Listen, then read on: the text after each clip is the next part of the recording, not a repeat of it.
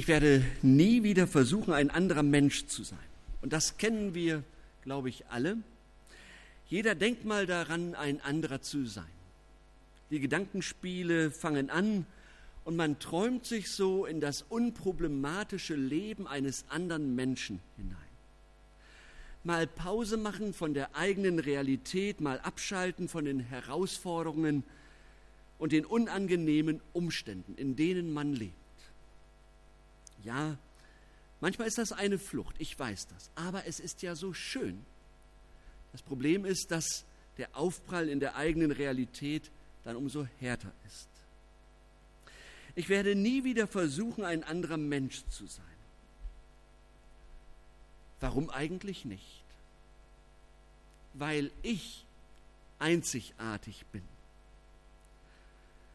Weil ich einzigartig bin.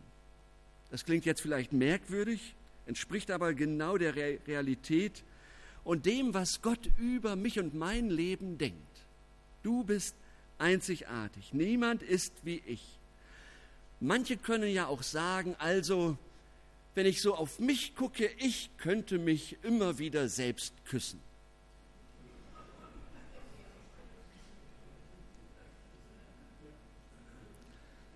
Wer mich kennt, weiß, dass ich das nicht so sagen würde. Wir Norddeutschen haben da nicht so das Talent für, glaube ich.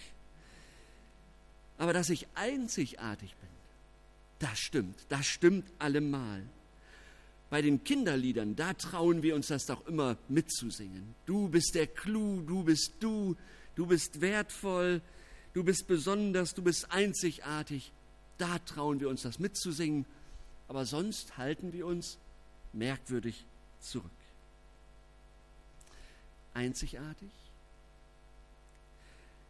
Eine Frage bewegt dann aber auch viele Menschen. Ja, wenn ich einzigartig bin, ja, vielleicht. Aber was bin ich denn eigentlich wert? Was macht eigentlich meinen Wert aus? Wer bin ich denn wirklich? Was macht mich wertvoll? Und was ist der Maßstab dabei? Die Gesellschaft gibt darauf drei kurze Antworten. Einmal, du bist wert, was du leistest. Also, dass du arbeitest, dass du nicht krank bist, sondern dass du gesund bist und die Dinge gut machst. Du bist wert, was du leistest. Die zweite Antwort ist, du bist wert, was du dir leistest. Also, dass ich mir gute Klamotten kaufen kann, dass ich mithalten kann, wenn es um Markendinge geht und so weiter. Eine dritte Antwort ist, äh, nur wer sich selbst entfaltet, ist etwas wert. Also Selbstentfaltung, Individualität leben. Ich finde, drei schwierige Antworten sind das. Denn was ist, wenn ich krank bin und nichts mehr leisten kann? Keine Arbeit habe, bin ich dann etwa nichts mehr wert? Oder wenn ich kein Geld habe, um mitzuhalten bei den Markenklamotten, sie mir nicht mehr leisten kann, bin ich dann nichts mehr wert? Oder wenn ich mir eine Welt angucke, in der sich jeder um sich selbst dreht, blanker Egoismus, diese Welt ist für mich nicht lebenswert, sinnvoll oder wertvoll. Wie gesagt, ich bin einzigartig. Wir sind einzigartig und unendlich wertvoll. Es gibt ein schönes Lied von Andreas Burani, ein Hoch auf uns. Ich habe das vorgestern noch mir angeguckt. Und zwar untertitelt mit den Bildern von der WM 2014. Und wer die WM 2018 noch verarbeiten muss, ich empfehle euch dieses Lied. Also echt stark. Da sieht man, wie die Leute zusammenspielen, die Mannschaft. Ja, es ist einfach super. Eine tolle, eine, eine tolle Zeit war das. Ein Hoch auf uns. Und am Ende des Gottesdienstes können wir vielleicht sagen, ja, wir haben Grund, uns zu beglückwünschen, das Leben zu feiern und aus voller Kehle Gott zu loben, der uns stark und wertvoll macht.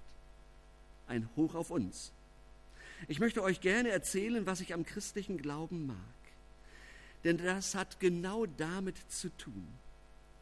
Ihr seid zu beglückwünschen, sagt Jesus einmal zu seinen Zuhörern. Ein Hoch auf euch, weil ihr dem Vater im Himmel so wertvoll seid. Ein Hoch auf euch. Und diese Gedanken möchte ich heute ein wenig entfalten. Und das Ziel dabei ist, euch davon zu erzählen, wie der christliche Glaube uns und unser Verhältnis zu uns selbst wieder klärt und uns hilft, das anzunehmen. Wer Gott kennt, der bekommt ein neues, gesundes und fröhliches Verhältnis zu sich selbst. Aber auf, der anderen, äh, aber auf eine andere Weise. Gott macht uns für uns selbst frei, indem er uns frei macht von uns selbst. Nochmal. Hm. Gott macht uns für uns selbst frei, indem er uns von uns selbst frei macht. Erkläre ich gleich. Ich mache es mal an einem Beispiel deutlich. Das Schöne und Beglückende am christlichen Glauben ist, finde ich, dass wir jeden Morgen neu anfangen können. Jeden Morgen neu anfangen können. Und das Alte kann hinter uns bleiben. Jeder Morgen hat etwas von Ostern, von der Auferstehung und von einem Neuanfang. Ein Beispiel? Ich darf mein Versagen hinter mir zurücklassen. Wir bleiben ja manches schuldig und wir werden an anderen schuldig. Aber ich kann jeden Abend abgeben, was falsch gelaufen ist. Ich darf es mir gönnen, die, Nacht, äh, die Last nicht durch die Nacht mitzuschleppen. Und am nächsten Morgen stehe ich auf und weiß, ich fange von vorne an. Vielleicht muss ich noch das ein oder andere klären und in Ordnung bringen, aber ich tue es mit dem Wissen, mir ist verziehen. Die Schuld ist getilgt. Gottes Güte ist an jedem Morgen brandneu, unverbraucht. Welche Erleichterung. Die Kunst der Selbstliebe ist dann, ich gönne mir, was Gott mir verspricht. Jeden Morgen einen frischen Start. Ich darf auch meinen Zorn hinter mir zurücklassen. Es gibt da einen schönen Satz im Neuen Testament. Ich soll, so heißt es da, die Sonne über meinem Zorn nicht untergehen lassen. Zorn scheint an sich nicht schlimm zu sein. Aber es kann schlimm werden, wenn ich ihn nähere und ihn ausbreiten lasse. Aber ich kann abends zum Zorn sagen, du hast jetzt deine Zeit gehabt. Jetzt ist es Zeit für dich zu gehen und morgen will ich dich nicht mehr sehen. Und dann fange ich neu an, an einem neuen Tag, Tag, auch mit den Menschen, mit denen es nicht gut lief. Die Kunst der Selbstliebe, die Kunst zu mir zu stehen, und nicht immer wieder auf andere zu schielen und so sein zu wollen wie die, heißt, die Selbstliebe heißt dann, ich lasse mir meine Seele nicht durch den Zorn vergiften, sondern ich gebe den Zorn bei Gott ab und starte neu in einen neuen Morgen, der mich erfrischt. Und ich darf auch mein Scheitern hinter mir lassen. Da hatte ich mir vorgenommen, und jetzt könnt ihr überlegen, was alles, und es ist mal wieder nicht gelungen. Und im Glauben an Gott, da lerne ich, es ist nicht tragisch, hinzufallen. Steh auf. Gott hat Geduld mit mir, mit dir. Hab du auch Geduld mit dir selbst. Justiere dein Vorhaben neu. Hol dir Hilfe, aber bleib jetzt nicht liegen. Jeder Morgen ist ein neuer Anfang. Zur Kunst der Selbstliebe gehört es auch, Geduld mit uns selbst zu haben. Jedenfalls nicht strenger mit uns zu sein, als Gott es ist. Das ist doch schon mal ein Anfang. Auf mich zu sehen, was Gott in mich und mein Leben hineingelegt hat, was er mir gibt und nicht auf die zu schielen, bei denen es scheinbar immer besser läuft. Warum ist das so? Warum ist das so, dass ich jeden Morgen neu anfangen und das Alte hinter mir lassen darf? Die Antwort ist ganz einfach. Es ist so, weil ich Gott wichtig bin. Ein Hoch auf uns deshalb. Das heißt doch, wir können uns beglückwünschen, ja glücklich schätzen. Wir sind so wichtig, dass wir sogar Gott wichtig sind. Ich muss euch sagen, selbstverständlich ist das nicht. Wie viele Kinder kämpfen ihr Leben lang darum, auch im Erwachsenenalter, um dem Vater oder der Mutter zu beweisen, dass sie Grund haben, stolz auf sie zu sein. Das Leben zeigt uns eben nicht immer, dass wir wichtig sind. Und doch, Gott sind wir wichtig, nicht austauschbar, nicht winzig, nicht zu vergänglich. Im Alten Testament heißt es, ich, Gott, habe dich bei deinem Namen gerufen. Gott kennt jeden von uns. Gott kennt dich beim Namen. Bei Gott bist du wichtig. Und er würde es merken, wenn du nicht da wärst, selbst wenn es kein anderer merkte. Einzigartig. Und deshalb brauchst du auch nicht mehr zu versuchen, ein anderer Mensch zu werden. Deshalb, weil Gott dich liebt. Und deshalb kann ich an jedem Morgen meine Lasten abwerfen und an jedem Morgen noch einmal bei Null beginnen. Stark. Jetzt gehen wir noch einen Schritt weiter. Mich fasziniert seit langem ein Gedanke des äh, Wiener Psychiaters Viktor Frankl. Frankl hat eine große Schule der Psychotherapie begründet. Und eine Idee, die er dabei hatte, nimmt das Thema von heute mit auf. Viele träumen sich ja eben in andere Menschen hinein weil man unglücklich ist mit seiner Situation, mit seinem Leben, mit sich selbst. Und deshalb kommt der Wunsch auf, anders zu sein, so erfolgreich wie der Manager, so, so zu sein wie die Frau mit den vier Kindern, die ohne Probleme auch noch den Fulltime-Job unter die Füße bekommt. Oder man, man vergleicht sich mit dem, dem alles zufliegt. Und ich muss mir jedes Stück hart erarbeiten. Man ist nicht glücklich mit sich. Und Frankl stellt die Frage, wie ein Mensch glücklich werden kann. Und als Christen sagen wir, weil wir es vielleicht von Kindheit auf gelernt haben, du brauchst Jesus. Da würde ich 100% recht geben. Sofort, ja. Äh, wer, wer Jesus in sein Leben aufgenommen hat, wird verbunden mit dem Schöpfer des Lebens. Und das beeinflusst mein Leben und es kommt zur Ruhe. Franke geht noch mal einen Schritt weiter. Er sagt, ich kann das Glück meines Lebens aber nicht einfach nur ansteuern. Ich werde nicht glücklich, indem ich um jeden Preis jetzt glücklich werden will. Vielmehr, so sagt er, ähm, ist das Glück sozusagen ein Nebenprodukt, wenn ich mich ganz an, an etwas anderes verschenke. Ja? Glück als ein Nebenprodukt von dem, wenn ich mich an andere verschenke. Das heißt, wenn ich etwas außerhalb meiner selbst mit ganzer Hingabe liebe, ein Menschen, eine Aufgabe, einen höheren Sinn. Ich kann mich nicht direkt lieben. Seine Idee war, indem ich mich ganz vergesse, indem ich Liebe finde ich ganz zu mir. Ich finde mich, indem ich mich loslasse. Ich bin bei mir, wenn ich mich nicht mehr mit mir befassen muss. Vielleicht eingängiger für uns. Wer sein Leben festhalten will, der wird es verlieren. Wer aber sein Leben verliert, wer es aus der Hand gibt, wer es mir anvertraut, der wird es gewinnen. So sagt es Jesus.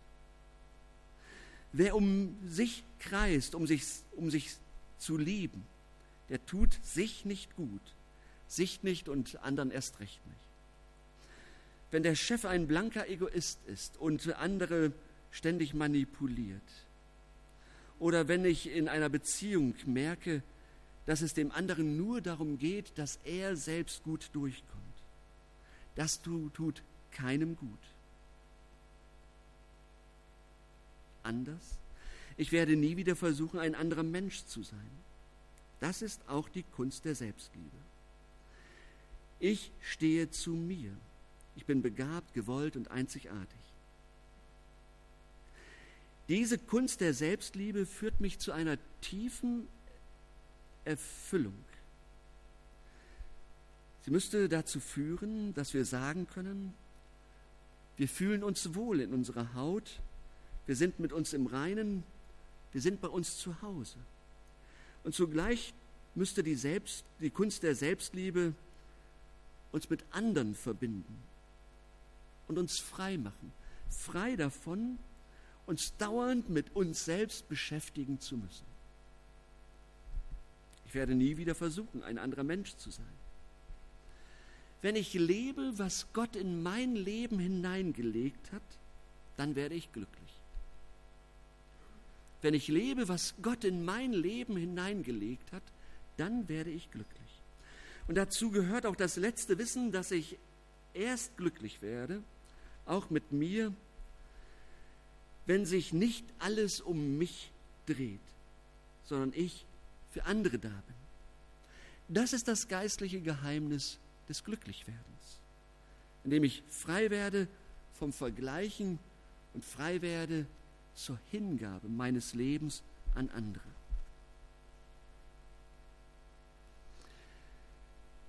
Ein Beispiel?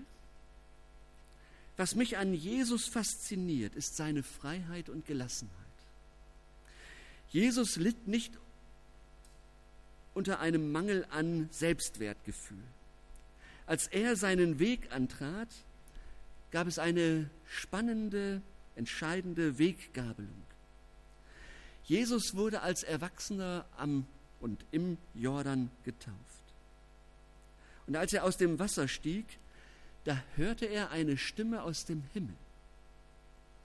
Du bist mein Sohn, dich habe ich lieb, an dir habe ich Freude. Was für ein Satz. Ein Satz, den vielleicht nicht jeder von uns von seinem Vater oder seiner Mutter gehört hat. Du bist mein Kind, dich habe ich lieb, an dir habe ich Freude. Von Gott hören wir es. Er spricht es uns in unsere Herzen. Du bist mein Sohn, du bist meine Tochter, dich habe ich lieb, an dir habe ich Freude. Und diesen Satz trug Jesus im Herzen. Er trug ihn in seinen Gedanken und er hatte ihn vor Augen. Ich bin unendlich geliebt. Vor allem, was ich tue. Und das gab ihm eine unendliche Freiheit. Und er konnte sich zu 100 Prozent für das einsetzen, was sein Lebenswerk ist und war. Und zugleich konnte er sich ganz einlassen auf tiefe und echte Beziehungen. Und er konnte Nein sagen, die Arbeit ruhen lassen, feiern und mit Freuden, Freunden zusammen sein. Und er konnte guten Wein genießen. Er war offenkundig ganz bei sich, mit sich eins. Und genau diese Liebe und Freiheit gibt er weiter an die, die sich ihm anschließen und ihm vertrauen. Wenn ein Mensch Jesus vertraut, dann ist das der erst, dann ist der erste Schritt nach der Bibel, dass er sich taufen lässt. Oder wenn er als Kind getauft wurde, dass er sich daran erinnert.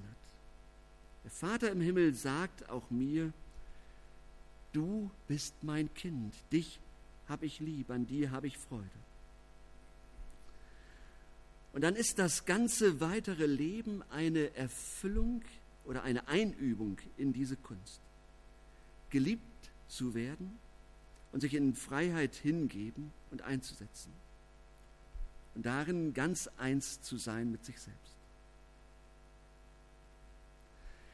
Diese Selbstliebe schaut in den Spiegel und sagt, es ist gut. Es passt schon. Danke. Ich bin gern in diesem Leben. Ich mag mich, wie ich bin. Und wie gut, ich muss mich nicht dauernd, dauernd um mich selbst drehen, muss nicht auf andere und ihre Erfolge sehen. Ich bin frei, frei für das große Abenteuer.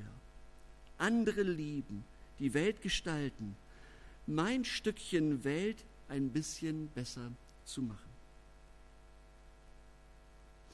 Und wir beginnen in dieser Woche dann die Passionszeit. Wir denken, hier denken wir daran, wie das alles möglich wurde. Wir denken in diesen Wochen daran, dass Jesus den schweren Weg an das Kreuz ging und dass er starb, aber nach drei Tagen wieder auferstand. Wir sagen als Christen, Jesus gab sein Leben für uns. Wir sagen als Christen, das größte Opfer der Liebe war es, dass er sein Leben in die Waagschale für uns warf. So können wir auf uns schauen. So wertvoll sind wir, dass der Größte unter den Größten, der Sohn des Schöpfers, sein Leben für uns gab.